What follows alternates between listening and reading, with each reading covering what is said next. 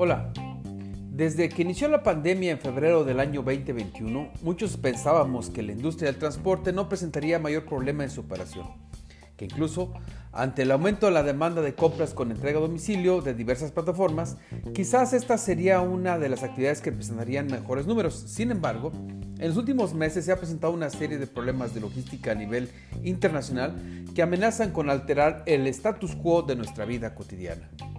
Estos problemas que van desde el estancamiento de buques portacontenedores en los principales puertos del continente, falta de contenedores, el bloqueo de vías férreas en el país hasta la inseguridad de nuestras carreteras, van mermando poco a poco y haciendo mucho para ocasionar serios problemas en la economía y las finanzas personales de cada uno de los habitantes de nuestro país.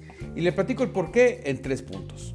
Primero, ante esta circunstancia, el tiempo de transporte se tiene necesariamente que incrementar por lo que para el productor y o vendedor una parte de su cadena de logística va a ser más lenta, lo que puede ocasionar que la producción no se encuentre al ritmo que se tenía previo a la pandemia, por lo que no se asombre si de repente observa que hay escasez en los productos que normalmente adquirimos.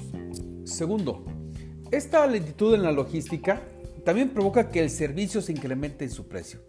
Según la Asociación Nacional de Transportistas Privados, la ANTP, los costos de transporte marítimo han aumentado más de un mil por ciento. Este costo tendrá que verse reflejado en el precio del consumidor final, quien pensará dos veces el adquirir o no un producto. Y tercero, es un hecho económico que cuando no hay la cantidad suficiente de productos para satisfacer una demanda existente, los precios tienden a subir, lo cual no ayuda nada a las presiones inflacionarias que hemos estado viviendo en los últimos meses del año. En fin, se acercan las fiestas de fin de año y parece ser que el problema de los contenedores no se puede resolver de manera rápida. Mientras tanto, las presiones a la economía son altas y variadas. Y como se ve en el panorama, la medicina para aliviar estas dolencias inflacionarias puede no ser efectiva, incluso puede ser contraria para el crecimiento económico.